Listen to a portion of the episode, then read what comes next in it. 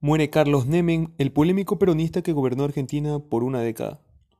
Carlos Nemen, quien fuera presidente de Argentina durante gran parte de la década de 1990, murió este domingo a los 90 años. Nemen había estado internado desde hace dos meses en el Sanatorio Los Arcos, Buenos Aires, por una infección urinaria. Anteriormente, el expresidente argentino, quien dirigió el destino de su país entre 1989 y 1999, también había pasado por un par de semanas en el Instituto del Diagnóstico y Tratamiento por una neumonía bilateral. El pasado 13 de junio del 2020, un equipo médico le diagnosticó una neumonía severa que en las últimas semanas empeoró debido a la diabetes que también padecía. Pero este 14 de febrero perdió la batalla.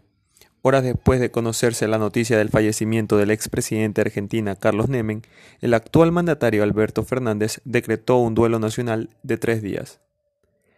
Para UNEMI TV, Alejandro Castro.